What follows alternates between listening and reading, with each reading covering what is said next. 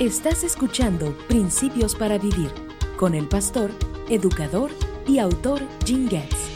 Aunque Jesús pasó la mayor parte de su vida ministerial en el área de Galilea, en ocasiones regresó a Jerusalén. Una vez hizo este viaje para celebrar la Pascua. Este festival era un tiempo instituido por Dios para conmemorar su protección hacia el pueblo judío durante la última plaga en Egipto.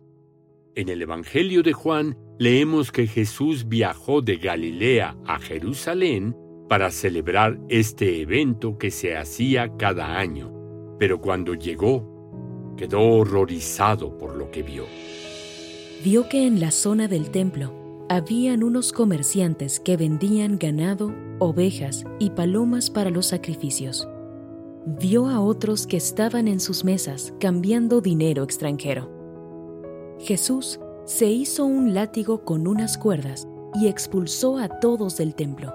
Echó las ovejas y el ganado, arrojó por el suelo las monedas de los cambistas y les volteó las mesas. Luego se dirigió a los que vendían palomas y les dijo, Saquen todas esas cosas de aquí. Dejen de convertir la casa de mi padre en un mercado.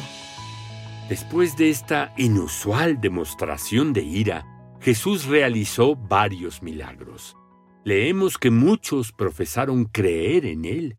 Sin embargo, Jesús conocía sus corazones y que sus declaraciones de fe eran superficiales y poco sinceras.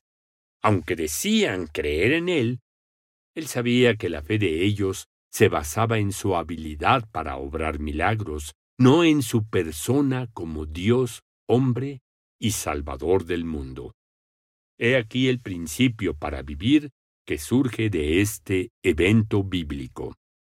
Debemos entender que cuando las personas profesen creer en Jesús, algunas lo harán de forma poco sincera y con motivos impropios. Meditemos en esto. Si nos llamamos cristianos, ¿Cómo sabemos que es cierto? ¿Cuáles son nuestros motivos al decir que creemos en Jesucristo?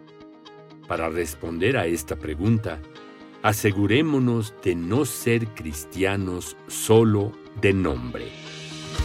En bibliaqr.com podrás ver al pastor Getz enseñar otros 1500 principios para vivir.